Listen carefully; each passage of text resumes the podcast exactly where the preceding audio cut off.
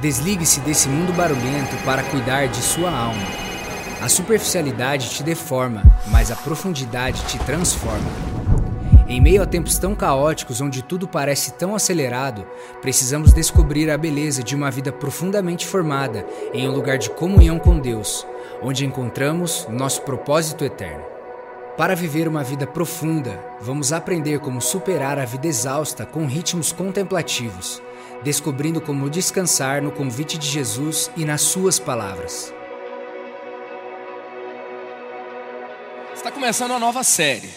A série é baseada nesse livro, A Vida Profundamente Formada. É um convite a você desistir da superficialidade. E eu quero te falar assim: esse livro está me marcando profundamente. Eu já comprei o terceiro, porque o primeiro eu comecei a conversar com um amigo e foi tão forte o que Deus estava falando no meu coração, e ele ficou tão empolgado que eu dei para ele. O segundo, eu não parava de levar para todo lado que eu ia, até que eu esqueci ele em algum lugar, todo marcado, meu coração, um parte do meu coração ficou lá. E aí então, estou no, no terceiro já terminando de ler, e é fantástico. Esse livro aqui é, sem dúvidas, um dos melhores livros que é, eu li, e assim, cinco princípios transformadores, profundos, que nos marca e nos leva a uma vida realmente plena, poderosa em Jesus. Se você não tem, pegue o seu na saída. Se você entrar nessa igreja, algumas coisas vão acontecer. Você vai ser encorajado a ler, tá? E você vai ser encorajado a fazer alguma coisa, tá? Ficou perto da gente, a gente já acha alguma coisa para você fazer, porque fé cristã não é monumento, é movimento. Então, e a gente não se, a gente nunca vai estar suprido, nutrido completamente espiritualmente só com culto de domingo. E como a gente não tem como fazer culto toda hora, então você tem que continuar a sua jornada de se alimentar espiritualmente além da celebração. E aí tem literaturas de grande impacto para você fazer junto com a gente. Então vamos lá, primeira mensagem de hoje, a vida profundamente formada. E essa série então vai nos convidar à desistência da superfície. A superfície é um lugar muitas vezes agitado. A superfície é um lugar onde nós somos ali às vezes enganados com um tipo de experiência que parece que vai nos envolver, vai nos dar aquilo que nós estamos buscando, mas nós somos traídos pela força, pela agitação. Dá uma olhada na imagem desse oceano aí se movimentando, onde as águas vão fortemente agitadas, se quebrando. É impressionante a força do oceano, a força das águas que pelo movimento dos ventos vão se movimentando, se chocando contra as rochas. E eu não sei se você já tomou um, um, aquele famoso caldo de onda na praia. Você né, te ensinaram que tinha que pular por baixo, tinha que pular por cima, que na hora que vinha você tinha que subir, tinha que descer, e você se arriscou, e quando você viu, você já não sabia onde estava o chão, onde estava a areia, onde estava o céu, saiu do outro lado, a areia entrou em todos os lugares imagináveis e inimagináveis. Que aconteceu com você? Essa é a força da superfície. Se você gosta do oceano, a paz não está na superfície. Você precisa ir mais para a profundidade. Tem beleza na profundidade, tem vida na profundidade, tem riqueza na profundidade. Até um estudo que fala sobre a riqueza dos oceanos, que somada é maior do que o, o PIB de todos os países mais ricos do mundo. Então você tem muita riqueza na profundidade dos oceanos. Obrigado aí pelas imagens. E esse convite é para que nós então saiamos desse dessa superfície que nos trai e você não desistir das águas de Deus, das águas da, da vida cristã, mas você conhecer a profundidade, conhecer aquilo que Deus tem para você. Eu sempre falo que Deus permite ser encontrado na superfície. Deus permite que você seja um tipo de cristão que participa apenas de culto, que apenas tem uma experiência superficial com a Bíblia, que apenas, sabe, não é, é, frequente e dependa às vezes da fé de outras pessoas e não tem a sua própria jornada espiritual, Deus permite, mas Ele sempre te convida para a profundidade, Ele sempre está te chamando para algo mais, Ele sempre tem um universo maior, desconhecido, onde você não tem controle, mas ao mesmo tempo onde você desfruta de um nível de paz, de deslumbre, de prazer, de conhecimento, de proteção que você não conhecia antes. A vida cristã sempre é fascinante e você sempre tem um nível mais profundo para conhecer de Deus. Eu não sei se você já percebeu, mas ah, muitas pessoas vivem na superficialidade. Muitas pessoas vivem naquele universo onde parece que está tudo bem. Você já viu? Quando você navega um pouco nas redes sociais, você fica ali no scrolling, né? Você começa a ver a vida das pessoas, como elas são organizadas, elas têm orçamento, elas, é, os filhos delas, é, tudo que faz é perfeito, elas comem nos melhores lugares, elas tiram férias e fazem viagens internacionais e vão para os melhores lugares e vão para a Disney e elas estão ganhando o seu primeiro milhão já. E aí você olha para tudo aquilo e você fica impressionado, mas às vezes quando você chega na realidade, tem um adultério acontecendo, tem um divórcio acontecendo, tem uma tentativa de suicídio que não está nas redes sociais tem ali relacionamentos quebrados, tem uma, um vazio enorme lá dentro da alma, tem às vezes dores e problemas. O cartão de crédito, então, nem se fala, já foi há muito tempo. Mas ali tem uma tentativa de parecer que está tudo bem e que a vida é perfeita. Isso é o que? Superficialidade. A verdade é que a superficialidade nos deforma, porque nós fomos feitos para viver na profundidade. Então, a superficialidade ela tem esse impacto de nos deformar, de nos deixar estragados e ter uma vida às vezes para impressionar quem a gente não conhece com algo que a gente verdadeiramente não é.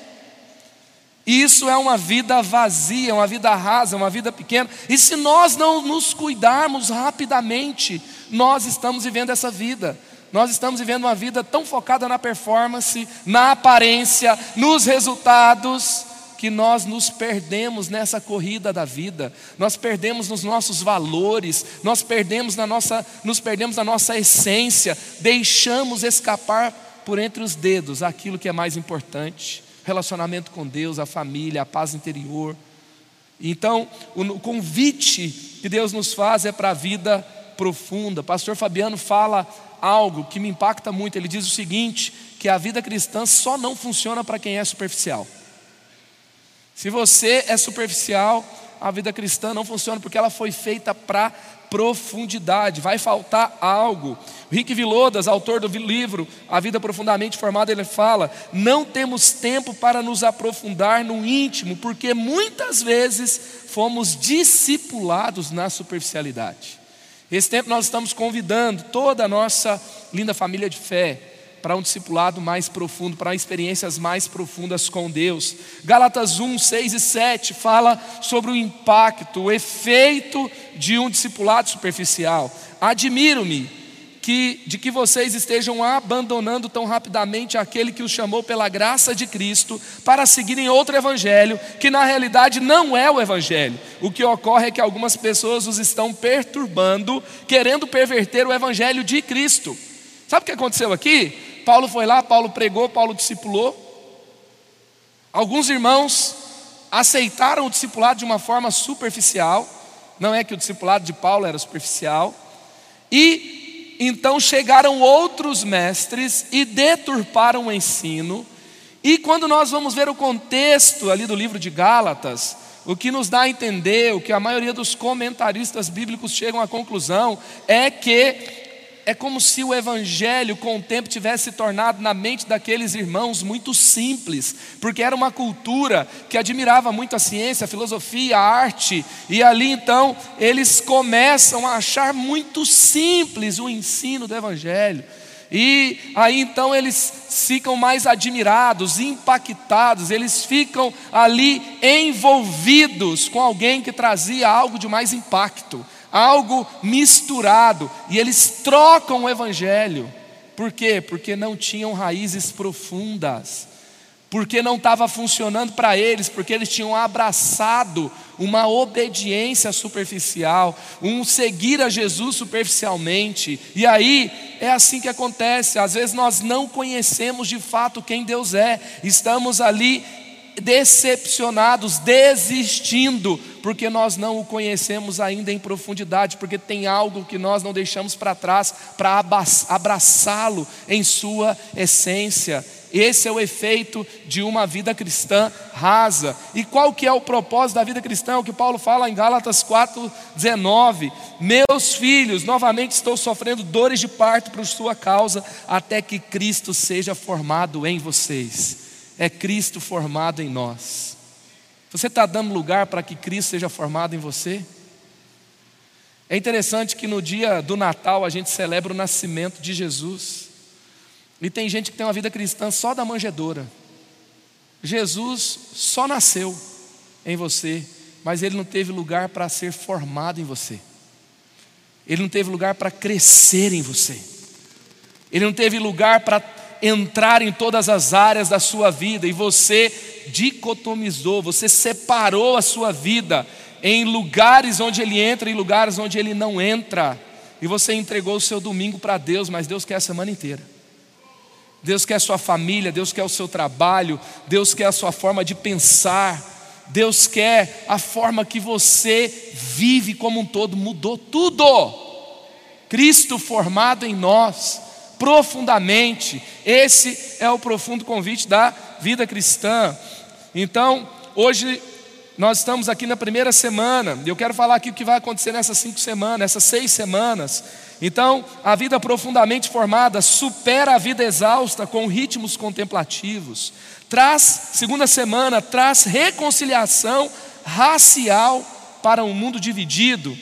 Também faz um exame interior para quem vive na superficialidade, apresenta plenitude sexual para um mundo insaciável, produz foco missionário em um mundo distraído e disperso e também gera o caminho profundamente formado a seguir. Vai ser forte, hein? Se prepare, porque seremos todos confrontados. Apanharemos, mas ficaremos bem. Jesus vai ser formado em nós, amém? Então vai ser incrível, não perca nenhuma semana. Então vamos hoje, supera a vida exausta com ritmos contemplativos. Salmo 46, 10. Eu vou me aquietar e saber que tu és Deus. Em outra versão, esse texto não é uma decisão, é uma ordem de Deus. Aquietem-se. Para quê? Para saber que eu sou Deus. Na Bíblia nós vemos momentos em que Deus nos manda marchar.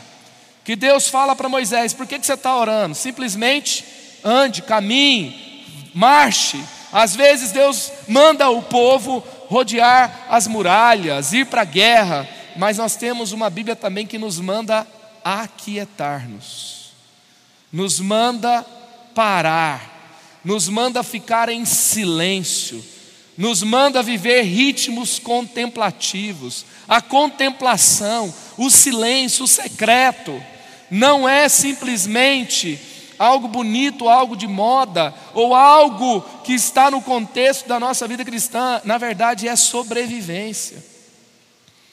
Sabe, hoje, tem algo tão sério a saúde mental e a saúde emocional, que uma das principais causas de invalidez, na verdade, a principal causa de invalidez está ligada à saúde mental. Então nós temos isso afetando todas as gerações, todas as idades. E isso é sério, porque o nosso mundo é acelerado e o nosso mundo é complexo. Você já viu que parece que as pessoas têm orgulho de dizer que são aceleradas? Às vezes na entrevista de emprego, a pessoa chega lá e fala: Eu sou workaholic. Você está dizendo assim: olha, eu sou, pode contar comigo que eu trabalho bastante, mas parece que é um elogio ser viciado em trabalho. É um elogio você nunca parar. E eu pergunto a você: dura quanto tempo isso? Cinco anos, dez anos? Entende? Não quero dizer que o chamado da fé cristã é para preguiçosos, é para gente que nunca vai fazer uma hora extra é para gente que vive reclamando de trabalhar e dizendo e perde boas oportunidades porque não está disposto a estar em lugares desconfortáveis de velocidade, de aceleração, não é isso que eu estou dizendo. Mas às vezes tem algo errado, porque no contexto da aceleração, no contexto da velocidade, no contexto do workaholic, no contexto do vício do trabalho, tem muita gente desprezando relacionamentos, desprezando vida com Deus, desprezando descanso, desprezando saúde mental, saúde emocional, saúde física, a forma que se alimenta, a forma que dorme, a forma que conversa, a forma que medita nas suas decisões processa as suas decisões. Tudo é feito sem pensar, tudo é feito sem foco naquilo que mais importa. Olha para mim, o problema não é velocidade, é superficialidade. E a superficialidade às vezes é excesso de uma coisa só. É você estar apenas em uma direção. Eu compartilhei com a juventude aqui ontem, quando eu fui no Museu Aeroespacial Brasileiro, que está aqui na nossa cidade. O capitão Esmeraldino me explicou muito bem sobre as invenções, sobre as descobertas, sobre o desenvolvimento tecnológico da nossa nação na área da aviação. E aí ele falando sobre Santos Dumont, ele fala sobre o desafio de Paris no começo do século XX, e quando ali então é, tem essa corrida, final do século XIX, começo do século XX, tem essa corrida para que o objeto mais pesado que o ar voasse. Como que o objeto mais pesado que o ar é capaz de voar? Então, eu sei que eu me arrisco muito, porque essa é uma cidade de engenheiros. Essa é uma cidade de pessoas que conhecem a aviação, então não vou me aprofundar, só vou colocar uma imagem aqui na tela e você vai entender o que eu estou falando. Coloca para mim, por favor. E aí você tem como Santos Dumont, sem nenhuma força externa, com o próprio motor, ele consegue fazer o seu dirigível voar, pousar, depois ele consegue também fazer o 14 bis. E aí então, quais são as forças que são capazes de fazer esse avião voar de uma forma equilibrada? Você tem, eu não vou entrar no detalhe científico, eu não sou habilitado para isso, mas você tem ali sustentação, tem uma força para quebrar a resistência do ar, tem uma força para sustentar o peso do avião, e tem uma força de impulso para decolar, para levar ali o avião a altitudes que ele precisa. Você tem quatro direções de força, ou seja, que mostra porque muitos na vida estão correndo, mas não estão decolando.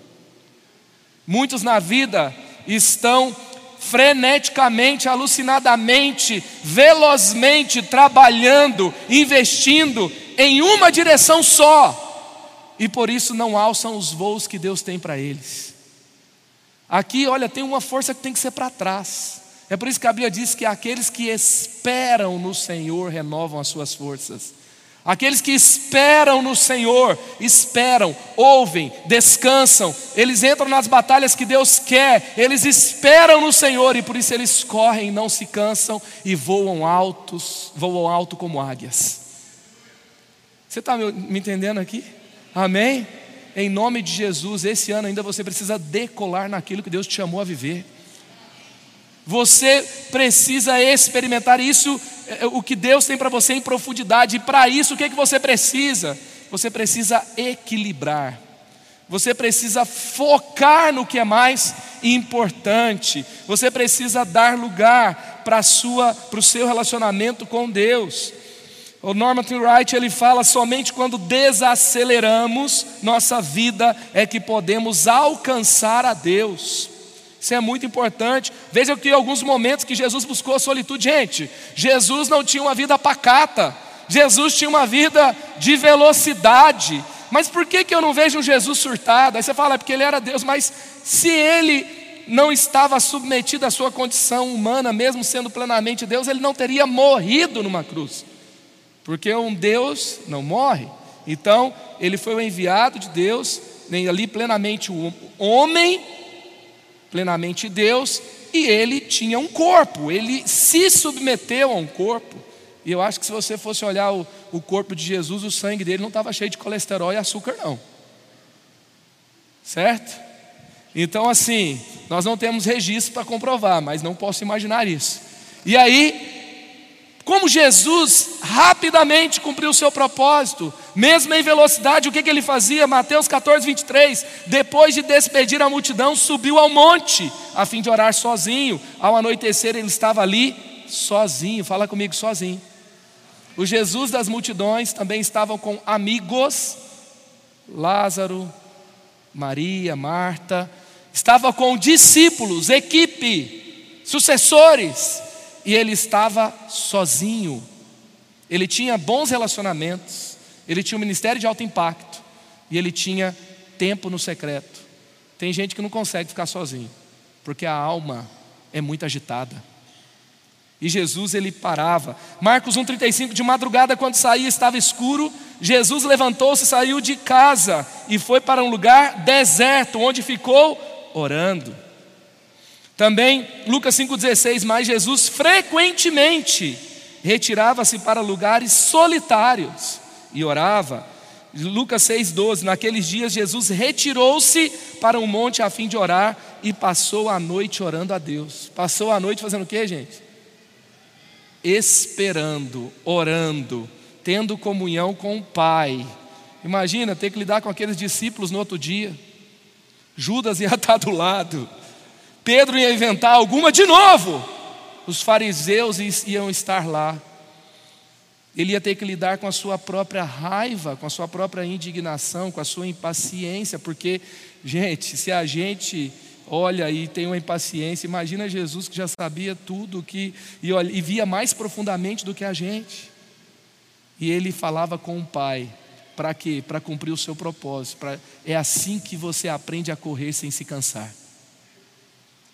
É assim que você aprende a guardar energia para os lugares onde Deus te colocou. E assim Jesus fazia, assim Jesus nos ensina. Então, a nossa intimidade com Deus nos dá autoridade para vencer um mundo repleto de turbulência. Foi isso que aconteceu em Marcos 4, 38 a 40. Jesus estava no barco, os discípulos estavam agitados, e Jesus, que tinha tempo no secreto, que tinha profundidade na solitude, ele tinha autoridade nos lugares agitados. Quem tem tempo de silêncio, quem tem tempo no secreto, tem autoridade na agitação da vida. Você foi chamado para isso. É possível, amém? É possível. Ei, parece que surtar é normal. Parece que não conseguir estar com as emoções arrebentadas, viver sem, com ansiedade, parece que é o normal, é o novo normal. Deixa eu te dizer uma coisa: é possível viver em paz em um mundo agitado. É possível.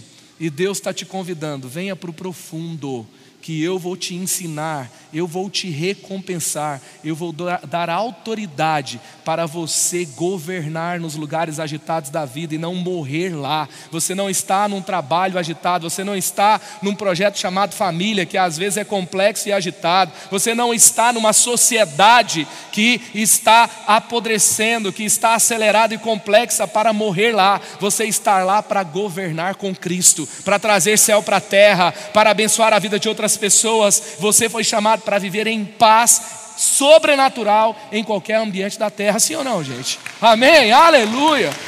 Esse é o nosso chamado em Jesus. E quando Jesus acalma a tempestade, isso demonstra essa autoridade que temos nele. Então vamos lá, para superar uma vida exausta, com ritmos contemplativos, primeiro, tenha um tempo de oração silenciosa com Deus. Tenha um tempo de oração silenciosa com Deus. Nós vemos aqui 1 Reis 19, verso 11 a 13. O Senhor disse: Saia e fica no monte da presença do Senhor, pois o Senhor vai passar. Então veio um vento fortíssimo, que separou os montes, esmigalhou as rochas diante do Senhor, mas o Senhor não estava no vento. Depois houve um terremoto, mas o Senhor não estava no terremoto. Mas de, e depois do terremoto houve um fogo, mas o Senhor não estava nele. Depois do fogo houve um murmúrio de uma brisa suave. Quando Elias ouviu, puxou a capa para cobrir o rosto, saiu, ficou à entrada da caverna, e uma voz lhe perguntou: O que você está fazendo aqui, Elias? Onde estava o Senhor? Na brisa. Interessante, né? Vento. Vento que despedaça a rocha. Uau, quero lá para ver a presença de Deus. No barulho, na agitação. Fogo. Deus também se revela no fogo, sim ou não? Sim. Mas aqui com Elias, Elias tinha uma tendência suicida, gente. Elias pediu para morrer. Elias fala: Já vi o suficiente, tira a minha vida. Elias tinha uma tendência do isolamento, ele fala: Fiquei sozinho, todos morreram, todos, não tem mais ninguém que tema ao Senhor. Essa é a palavra, não tem mais ninguém que tema ao Senhor.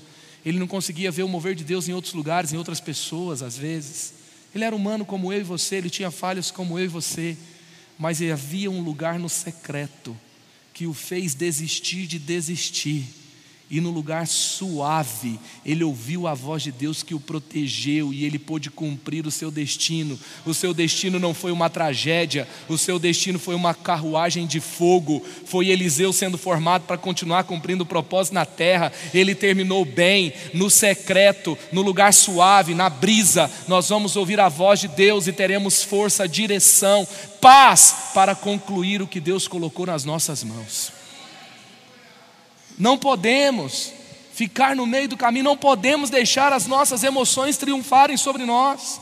E aqui também tem um, um, ensino: solidão e solitude é diferente. Solidão é isolamento, solidão é distanciamento relacional, solidão é tristeza, solidão é vazio. Solitude é o que?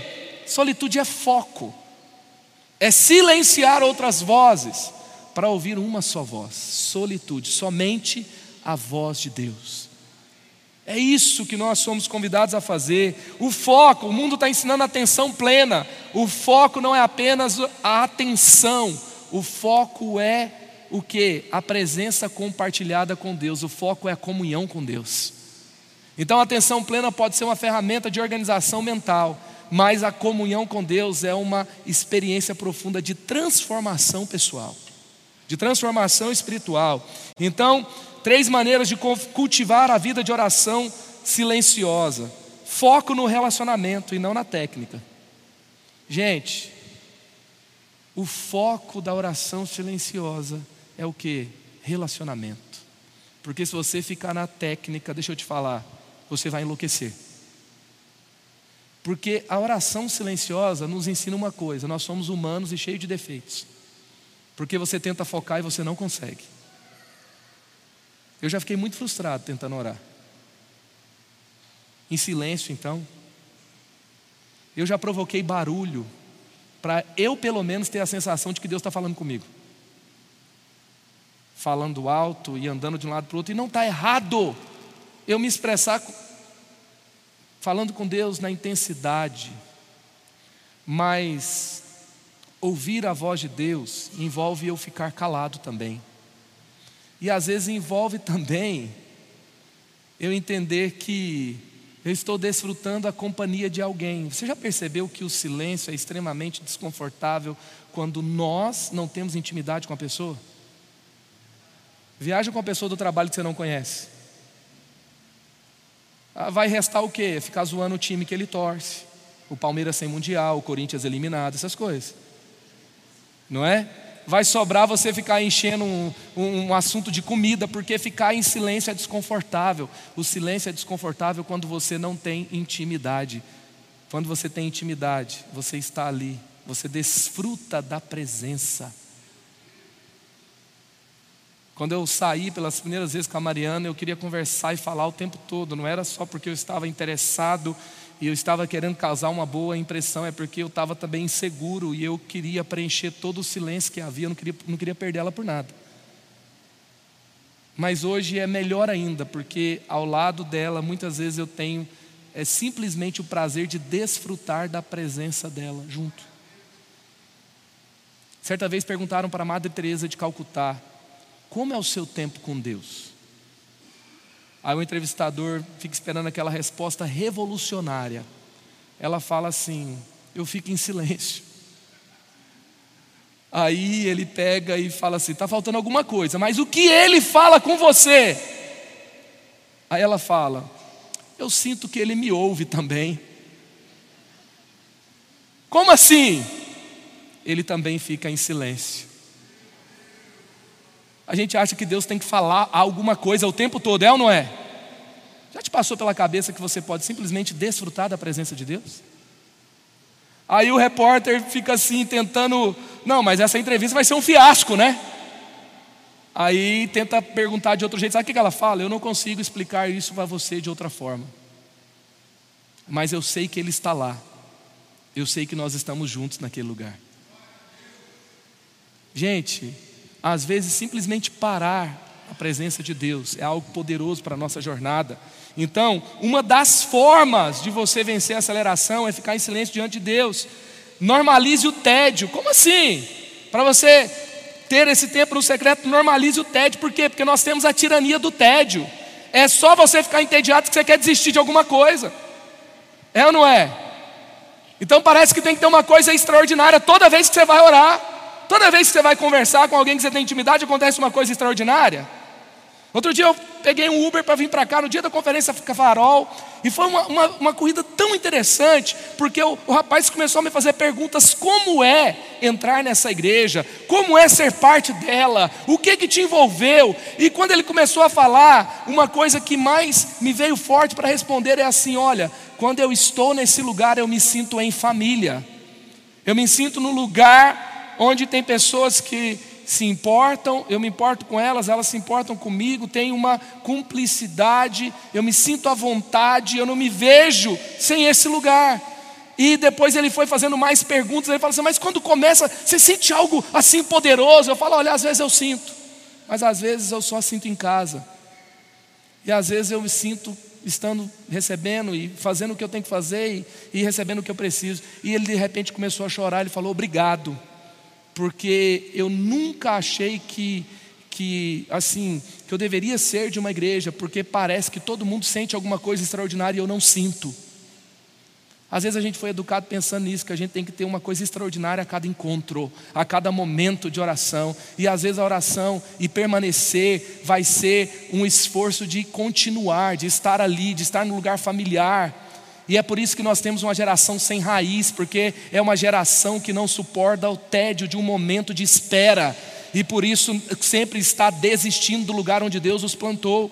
Então você é convidado ao que? Ter um lugar de perseverança, de estar constantemente ali. E outra coisa, reformule as suas distrações. Se você tem mil pensamentos enquanto você está no seu tempo de silêncio, de dez minutos com Deus, você teve mil oportunidades de reconhecer sua humanidade, reconhecer a sua fraqueza, pegar um pensamento e trazer de volta para Jesus. Isso vai proteger você de fazer aquilo que você não deve fazer e vai te ajudar a ter força para estar onde você tem que estar.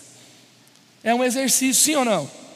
É um exercício. Então, você superar a vida exausta com ritmos contemplativos é o que? É aprender o princípio do descanso. Então, para isso, você para você superar, aprenda o princípio do descanso. Êxodo 20, verso 8 a 10. Lembra-te do dia do sábado, para santificá-lo. Trabalharás seis dias e neles fará todos os teus trabalhos, mas o sétimo dia é o sábado dedicado ao Senhor, o teu Deus. Nesse dia não farás trabalho algum, nem tu, nem teus filhos ou filhas, nem teus servos ou servas, nem teus animais, nem os estrangeiros que morarem em tuas cidades.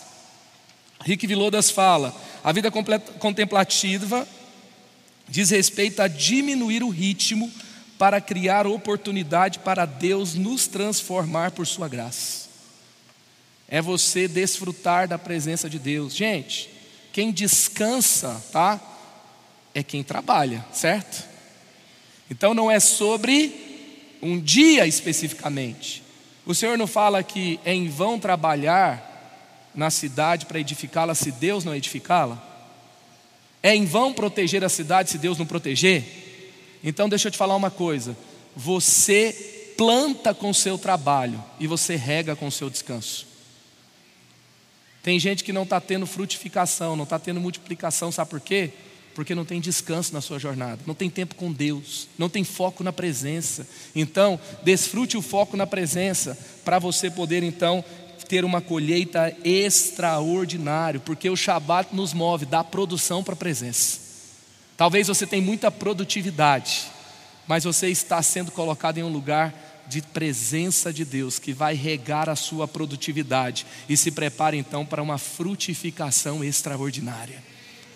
Frutificação extraordinária. Então descanse, durma, come melhor, coma melhor, né? É, não tem como. A gente fala essas coisas aqui também. paizão, ele fala assim: às vezes a coisa mais espiritual que você pode falar para uma pessoa é assim: dorme um pouquinho, descansa. E por último, para superar uma vida exausta, com ritmos contemplativos, dedique-se na leitura cuidadosa da Bíblia. Leitura o que? Cuidadosa. Leitura cuidadosa, Salmo 1, 2. Ao contrário, a sua satisfação está na lei do Senhor, e nessa lei ele medita dia e noite. Nessa lei medita dia e noite. Gente, a palavra de Deus fala que bem-aventurado, feliz é o homem. E aí vai dizer que não anda na conduta dos pecadores, não se assenta na roda dos escarnecedores. O seu prazer está na lei do Senhor e nela ele medita dia e noite. Ele não só lê, ele não só conhece, ele medita. O termo usado aqui para meditar é ruminar. Ou também, em outra versão, vai dizer, é, em outro momento, a palavra meditar vai, vai, é como se fosse rosnar. O rosnar é aquilo que um cachorro faz com um osso, quando ele está ali mordendo. É que a palavra é o som que o cachorro faz quando está roendo um osso. Poderia ser roer. Você já viu um cachorro quando acha um osso? Ele não larga por nada e ele esconde. Não é porque ele desistiu do osso, é porque ele se cansou de roer e depois ele desesperadamente cava de volta para continuar roendo. É assim que a gente tem que fazer com a palavra. A gente medita, medita, medita, lê, lê, e a gente não só lê, ela nos lê também, ela nos transforma, e a gente tem um intervalo e depois a gente volta para continuar meditando, porque a palavra de Deus tem aquilo que nós precisamos. Ela nos transforma, ela nos conduz, ela nos protege, ela nos sustenta, ela é luz para os nossos caminhos. Não podemos andar em escuridão. Tenha cuidado. Sabe como é que a gente vai educar os nossos filhos, gente? Eles passam seis horas na escola, eles passam outros momentos nas telas, e às vezes nós estamos ali é, 20, 30 minutos, uma hora de qualidade, e tem que ser uma hora cheia de luz, cheia da presença de Deus, cheia da palavra, para que isso molde quem Ele é, molde a vida dele, molde a vida dela, para que os caminhos do Senhor sejam retos, para que Ele caminhe em luz por toda a sua vida. Como é que nós vamos viver no trabalho? Como é que nós vamos tomar decisões? Nós precisamos da palavra de Deus. Então é uma leitura cuidadosa. Como que eu faço isso? Eu leio a Bíblia, não superficialmente, mas cuidadosamente. Medito na Bíblia, mastigamos as palavras e trechos que Deus mais falou conosco.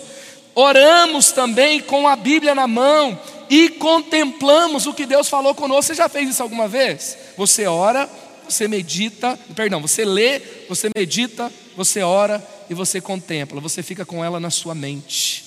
E você vai caminhar. É diferente daquele negócio que a gente tinha da formação espiritual religiosa, que era só decorar. Não é só decorar, é ser transformado pela presença de Deus por meio da sua palavra. Amém? Então seja constante, não pare. João 15, 15, 5: Eu sou a videira, vocês são os ramos. Se alguém permanecer em mim e eu nele, esse dará muito fruto, pois sem mim vocês não podem fazer coisa alguma. Quem permanece, cresce. Tá? Os que esperam no Senhor, correm. Os que permaneceram em Jerusalém, foram cheios do Espírito Santo. Tem um convite para você hoje. Pare, ouça Foque na presença. Silencie outras vozes. Receba do Senhor a proteção, a provisão, a velocidade que você precisa. Às vezes você vai parar para ir para a presença de Deus e Ele não vai te dizer o que fazer. Ele vai te dizer o que deixar de fazer. A batalha é que você tem que sair dela. E quando você entrar numa batalha, você não vai entrar porque você teve uma ideia louca na sua cabeça, mas um dia não. Você está indo para uma batalha que Deus te colocou nela. E quando você vai para essa batalha, Ele vai adiante de você. E você não vai porque você inventou essa batalha. Você vai acima da guerra, porque Ele está acima de qualquer guerra. Amém? Glória a Deus, que bom que você recebeu esta palavra da fé, essa mensagem, o Espírito Santo agiu e certamente agora é hora de você poder dar uma resposta para Deus. À luz do que você recebeu nesta mensagem de fé, pregada com tanto amor, uma mensagem bíblica de Deus para o seu coração, é hora de você dar uma resposta para o Senhor.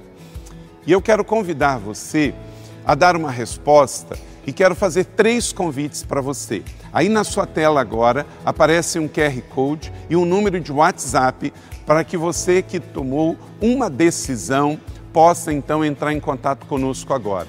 O primeiro convite é se você ouviu esta mensagem e quer tomar uma decisão de arrependimento e de receber Jesus no seu coração como Salvador e Senhor da sua vida agora.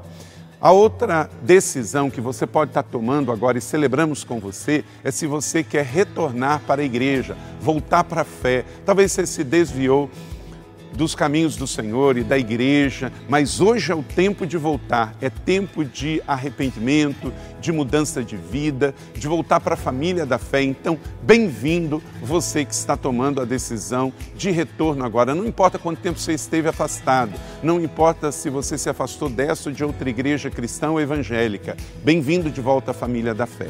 E o terceiro convite que eu quero fazer para você é se você quer ser batizado. Então, se você quer ser batizado em águas, se você está em São José dos Campos ou em qualquer cidade onde temos uma igreja da cidade ou aí na sua cidade, entre em contato conosco agora pelo WhatsApp ou pelo QR Code e diga: Eu aceitei Jesus, eu quero ser batizado. Eu não tinha sido batizado em águas ainda, no batismo de imersão, que é o batismo que Jesus viveu lá no Rio Jordão, sendo batizado por João Batista, e eu quero ser batizado em águas também. Então entre em contato conosco. Amém?